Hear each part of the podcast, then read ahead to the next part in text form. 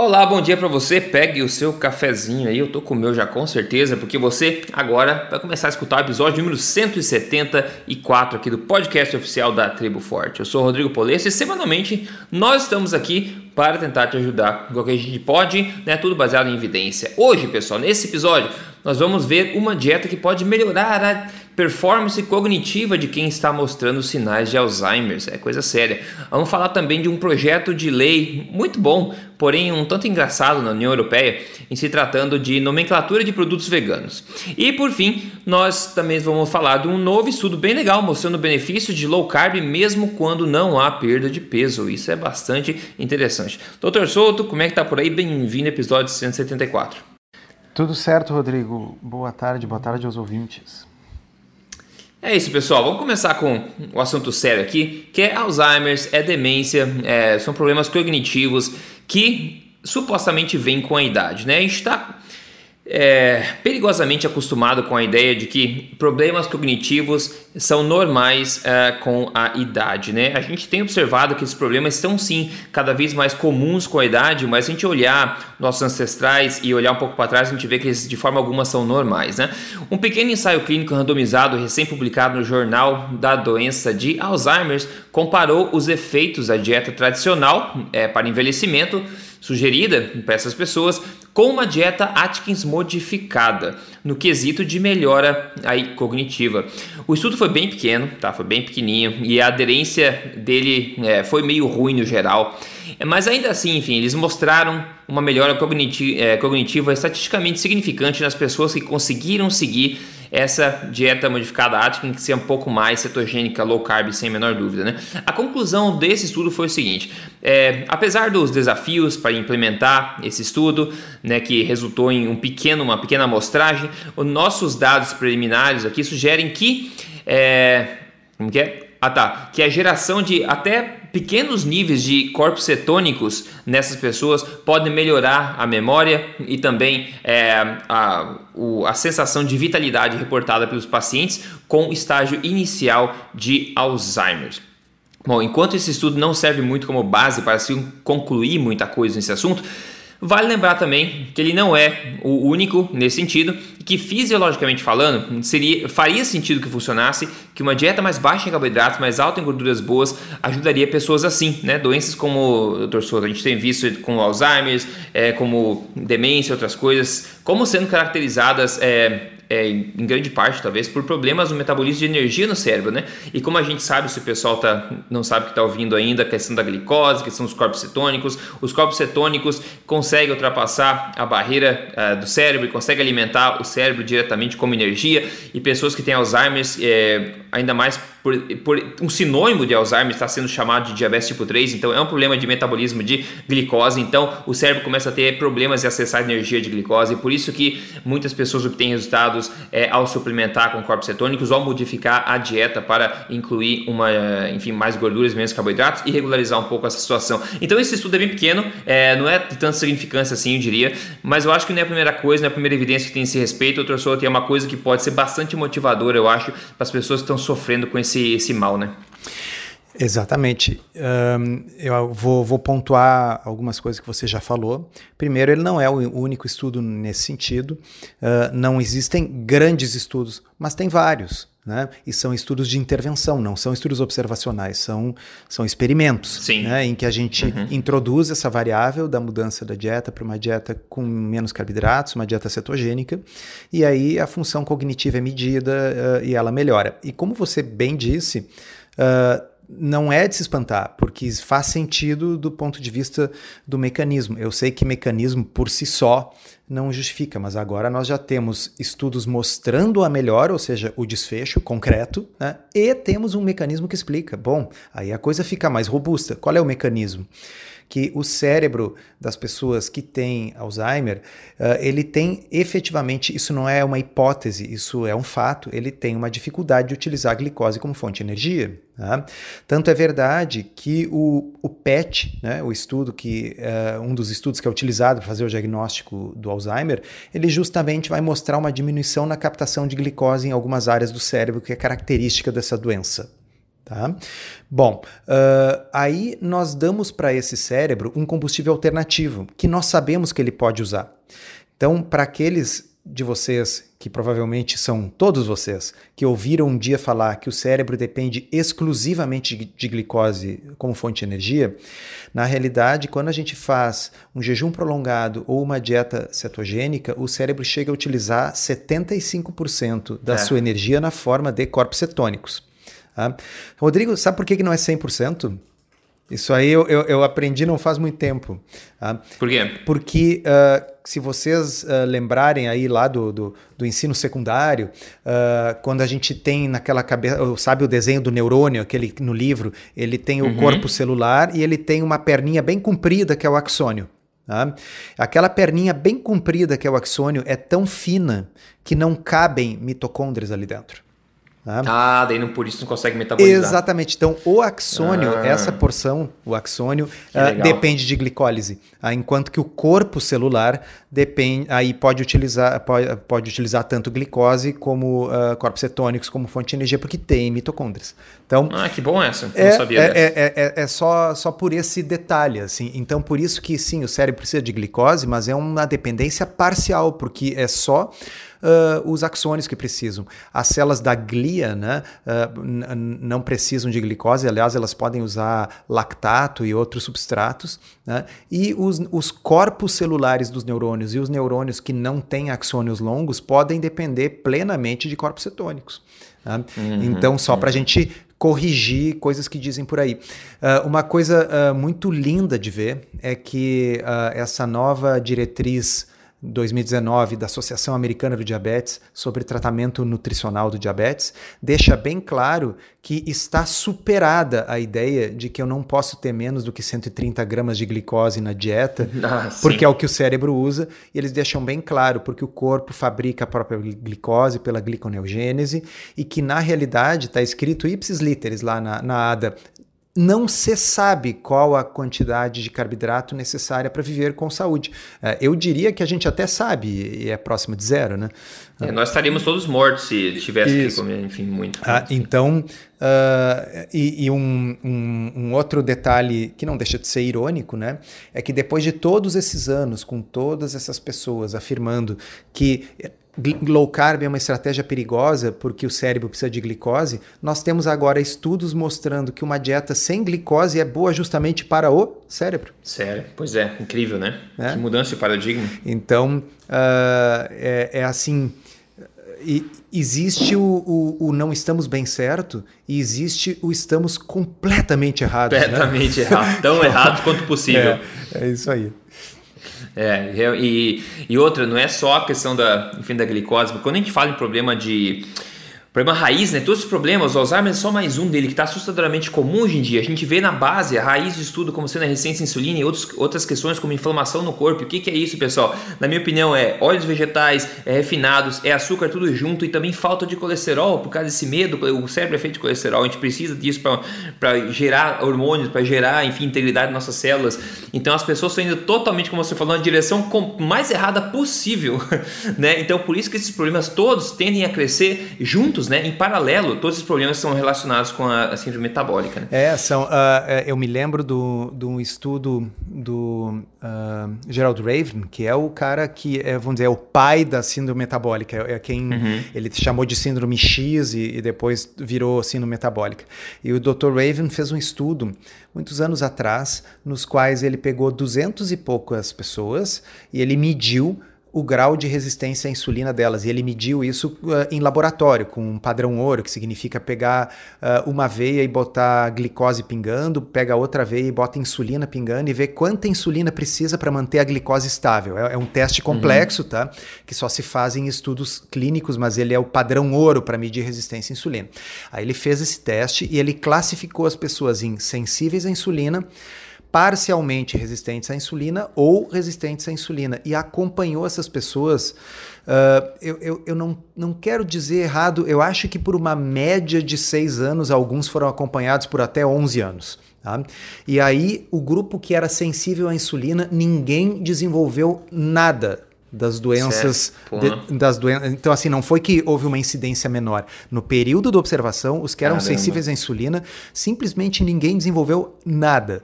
E o grupo que era mais resistente à insulina foi um desastre.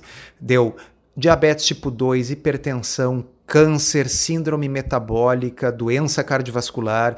Então, assim, ele é realmente um fator altamente preditivo para todas essas doenças crônicas e degenerativas que a gente chama de doenças da civilização. Né? Então, uh, vocês veem que a gente dá a volta, dá a volta e chega na, na mesma coisa. Na mesma coisa, é verdade. Bom, enquanto isso está é, movendo na direção certa, isso que a gente está falando está movendo numa direção promissora, tem coisas que, enfim, não estão, como por exemplo o estado nutricional da humanidade. Né? Eu não sei se você viu, eu falei, mas é, para o pessoal que não está antenado ainda, em breve vai vir mais uma onda aí, pessoal, mais um tsunami aí é, vegano, tá? Só para avisar vocês que vai vir um documentário muito bem produzido, que vai incluir pessoas como o Arnold Schwarzenegger, que nunca foi vegano na vida dele, ele só é agora, depois de velho, é, o Lewis Hamilton, né, da Fórmula 1, que é extremamente famoso, e vai ser dirigido esse documentário por ninguém menos que o James Cameron, pessoal. Então vai ser um negócio bombástico, super, é, super produção, e vai vir com a ideia de trazer, de mostrar como é que atletas é, conseguem incríveis feitos aí, tendo uma dieta baseada em plantas, mesmo que a maioria dos atletas mostrados lá ou estão machucados e fora de forma já ou não estão mais na ativa. Mas enfim, a gente vai poder, é, quando sair, assistir. Ou, né, Rodrigo, são pessoas ge eh, geneticamente uh, abençoadas e que suplementam pesado, né?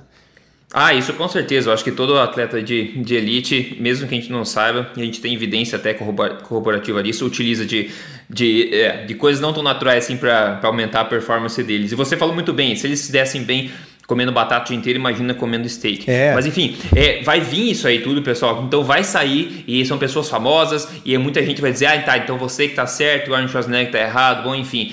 Vai sair, então se prepare, tá? Quando sair, se eu tiver paciência, se a gente tiver paciência, a gente vai assistir. É muito difícil assistir esse tipo de coisa, mas pro bem da, da informação, tentar assistir e, e poder trazer atenção aos fatos, tentar mostrar hum, o que, que é essa agenda de fato, é. é, enfim, é, destruir o. Se, se eu tiver tempo e principalmente paciência, uh, eu vou uh, fazer uma postagem preemptiva no, no, meu blog sobre isso, já dizendo assim, o que que eu sei que vai ter nesse documentário, é, o que que eu boa. sei que vai ser colocado e, e, e explicando a, as falácias que vão estar ali.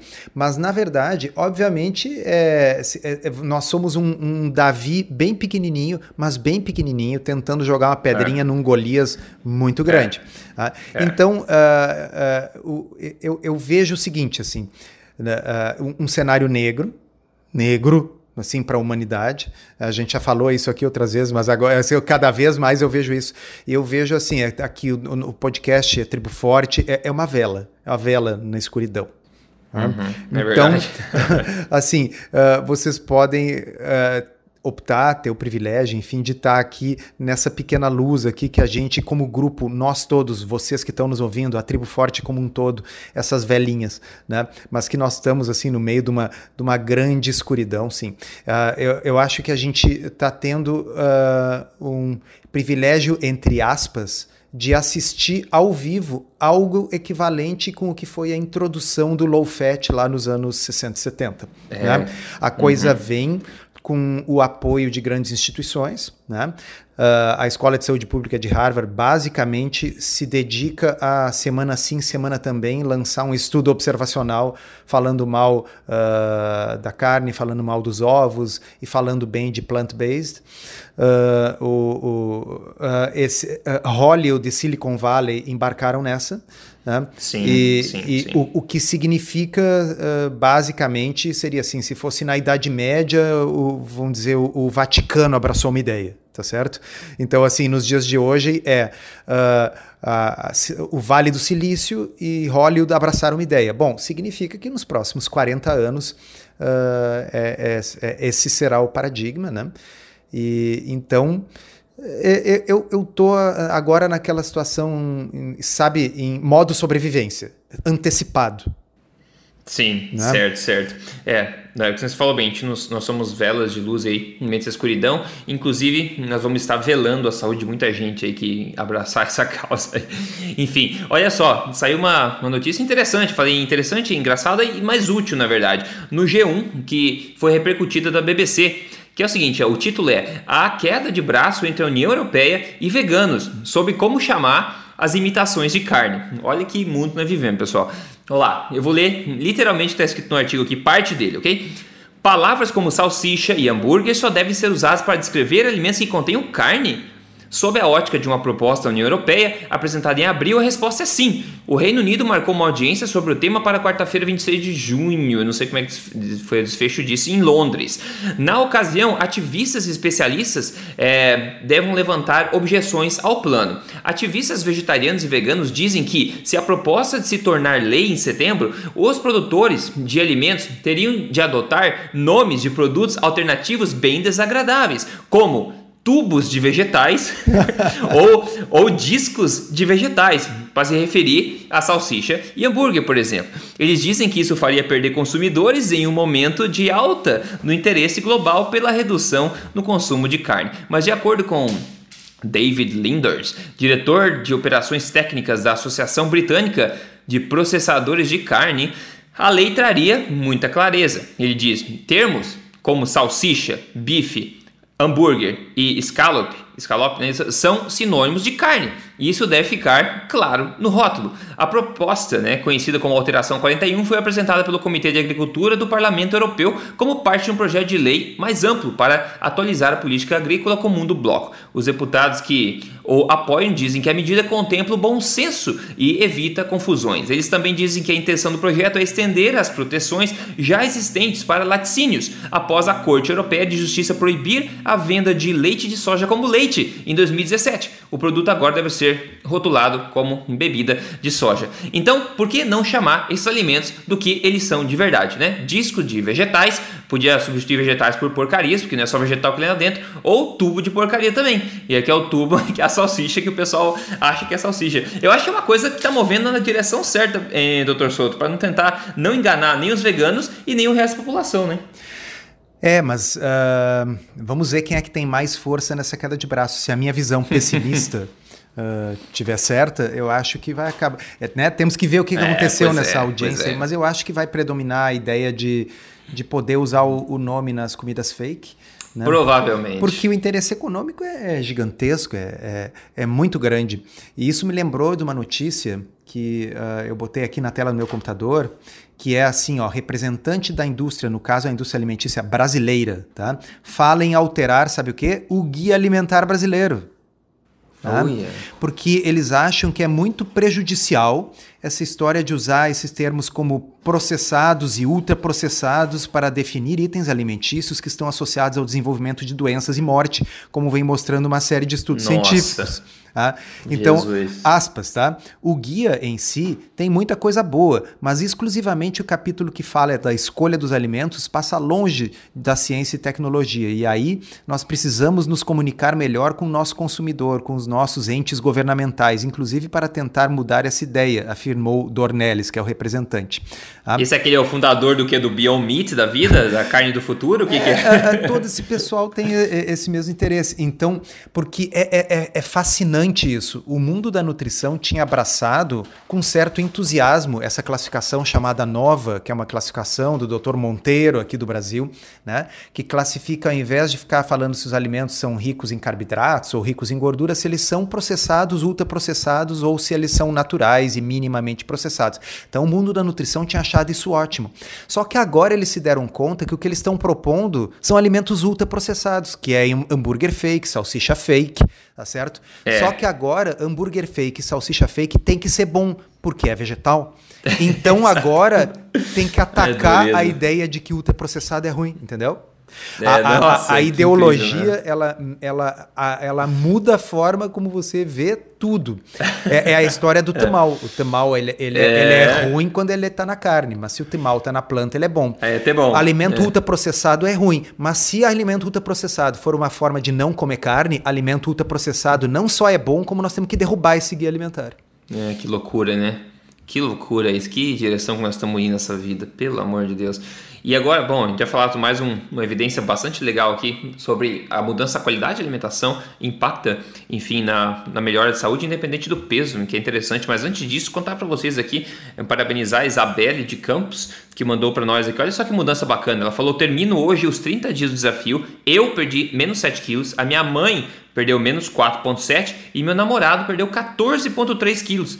Estamos firmes e fortes rumo à fase 2 e confiantes que finalmente achamos a solução e já estamos usufruindo da disposição, melhor humor e todos os benefícios da alimentação forte. Que maravilha! Eu gosto de destacar esses casos onde uma pessoa da família meio que se influencia positivamente com o que está falando aqui e acaba trazendo outros membros da família para obterem resultados também e todos obtêm resultados e melhoram em conjunto. Então, eu quero agradecer ela por ter mandado sensacional os resultados em apenas 30 dias, seguindo o programa Código Emagrecer de Vez. Para quem é, acompanha a gente já sabe, é só você entrar em código emagrecerdevez.com.br se quiser emagrecer, segundo o que a ciência mostra ser eficaz para isso, tá? Então, parabéns. Sensacional. Então, é o seguinte, um ótimo novo estudo é, novo ensaio clínico randomizado, na verdade, recém-publicado, conduzido para tentar mostrar se os benefícios de uma dieta baixa em carboidrato vão além da questão da perda, do de perda de peso, né? Porque muita gente fala, ah, tá, tudo bem, baixo carboidrato, low carb, você melhora é, a saúde, melhora marcadores metabólicos, é porque você perdeu peso. Então, para tentar provar que não é por causa disso, a turma aí fez, a turma do Jeff Volek, etc., fizeram esse estudo. Eles alimentaram um grupo de pessoas obesas com síndrome metabólica, né? Não alimentaram com síndrome metabólica. é um grupo de pessoas com síndrome metabólica que foi alimentado de três dietas diferentes isocalóricas, tá? Com valor é, calórico igual durante quatro semanas. Uma dieta foi alta em carboidrato, a outra média e por fim uma baixa. Eles queriam alimentar as pessoas com calorias suficientes para elas que não perdessem peso e daí qualquer diferença que aconteceria seria de acordo com a mudança nos carboidratos da dieta e não o fator do peso. No final, a conclusão foi a seguinte: Apesar de manter a massa corpórea, a dieta de baixo carboidrato ela melhorou a oxidação de gordura e foi mais efetiva em, em reverter a síndrome metabólica, especialmente os altos triglicerídeos e o baixo HDL e também as partículas é, ruins de LDL.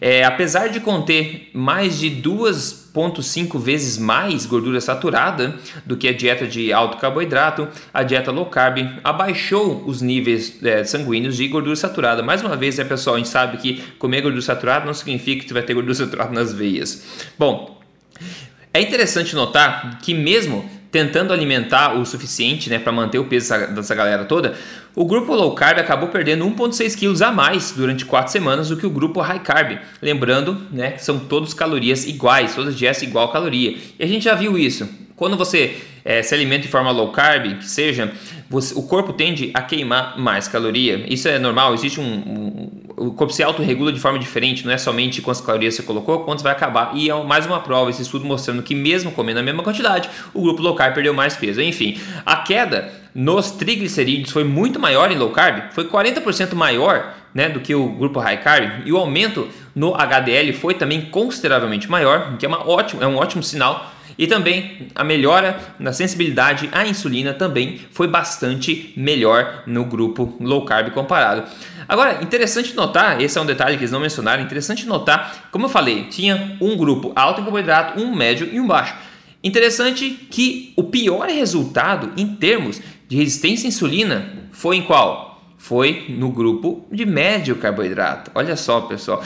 Não sei, pessoal que acompanha é, meus vídeos no YouTube lá, é, emagrecer de vez no YouTube. Por sinal, a gente atingiu 900 mil seguidores ontem lá, tá? Muito bom. Mas é o seguinte, eu já venho falado há um tempo que uma das piores coisas que você pode fazer na dieta é você comer proporções iguais de carboidratos e gordura. É uma combinação que não existe naturalmente na natureza.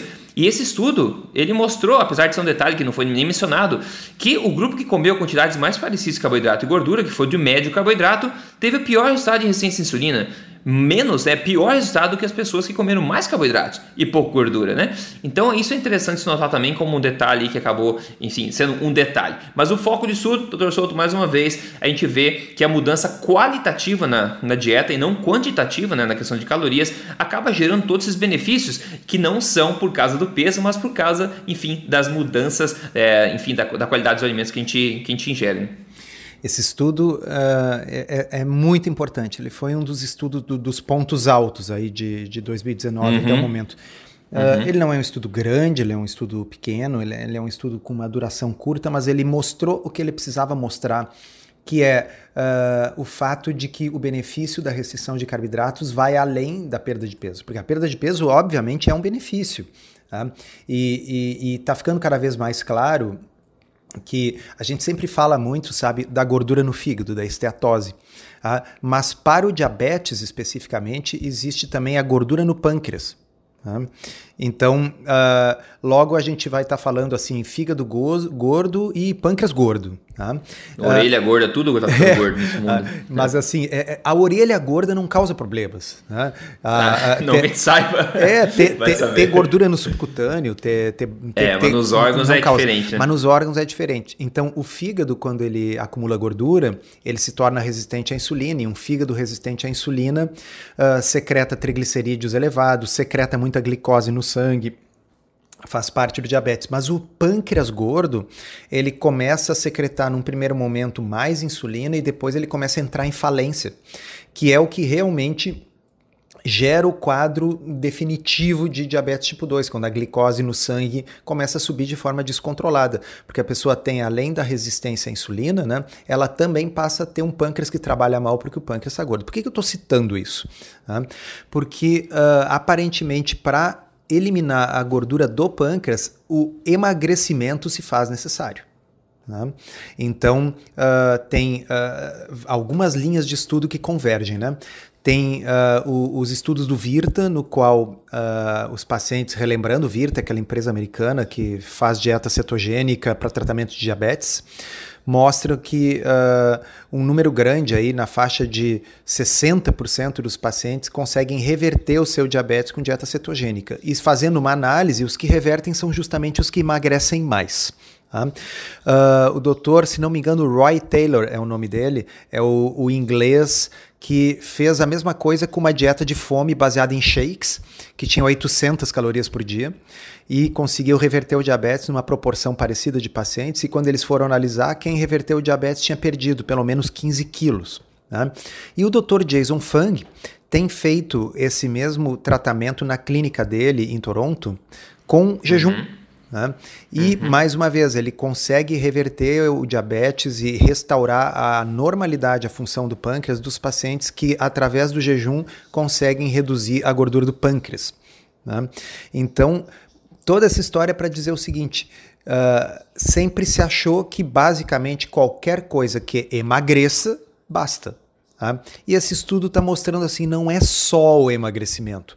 Low carb tem efeitos benéficos sobre a síndrome metabólica, mesmo quando você não emagrece.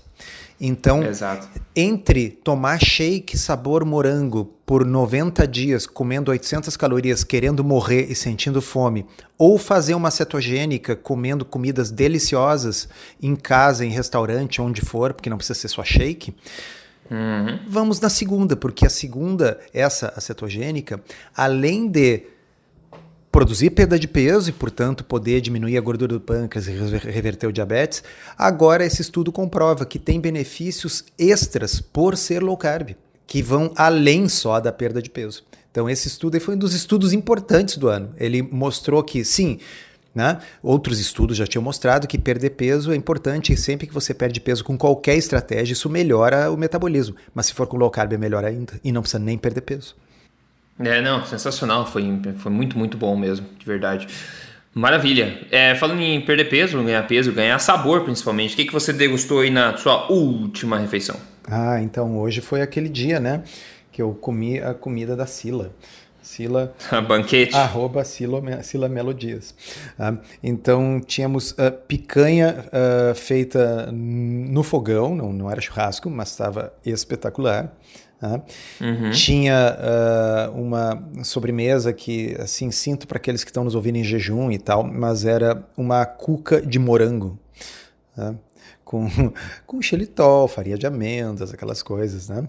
E, uh, e, e, tinha os vegetais também, porque eles são importantes para enfeitar o prato e dar uma variedade, né? A foto fica bem mais bonita, isso eu te garanto. Aham. Sabe que ontem eu fui num, num, restaurante de tapas aqui e tinha um prato assim do restaurante, o, o prato feature. O que que era? Era steak tartar, né? Que é pedaço tipo de cortadinho pequenininho de, de carne totalmente crua, né? E daí, claro, com temperos, limão, etc., ervas, etc., e servidos em cima de um, de um fêmur, assim, um osso cortado com o tutano assado. Então você comia aquele steak por cima e quando você acabava tinha aquele tutano embaixo no meio do osso, assim. Que coisa é, paleolítica, né? Sim, muito. Eu pensar. fico pensando, isso é quase como assim ser um scavenger. É. exatamente. É a mesma coisa, mesmos componentes. Espetacular. Ó, e para é, não, assim, não dizer que não falei de flores, tinha também uma panquequinha que era feita com uma massa à base de espinafre tem que ter a dose de oxalatos também, né? Não pode faltar. é, com certeza. né? certeza. Para quem absorver todo o ferro, se você pode absorver só 50%. Tudo bem. O Popeye era mito, viu, pessoal? Popeye era mito, hein? Cuidado, hein? Cuidado que você vê no cartoon televisão, não é nutrição baseada em evidência. Mas enfim, não, maravilha. É, com certeza, bacana.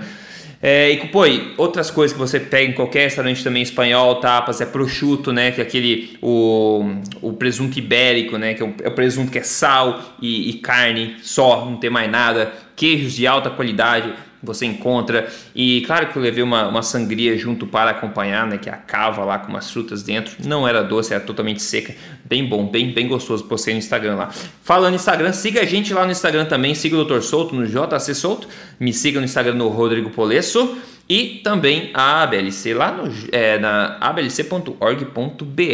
E lembrando, pessoal, tem mais de 550 receitas dentro da Tribo Forte e mais receitas sendo colocadas semanalmente lá dentro pelas queridas, sensacionais Nutris Palio, é, Palio, Poliana Freitas e também a nossa amiga Pati Aires. Então, entre lá triboforte.com.br, pegue o seu acesso, as receitas são só parte do que você vai encontrar lá dentro, ok? Doutor Souto, acho que é isso, fechamos por hoje aqui então. Muito obrigado pela sua participação novamente e semana que vem a gente está aqui sem falta de novo. Obrigado, um abraço, até a próxima.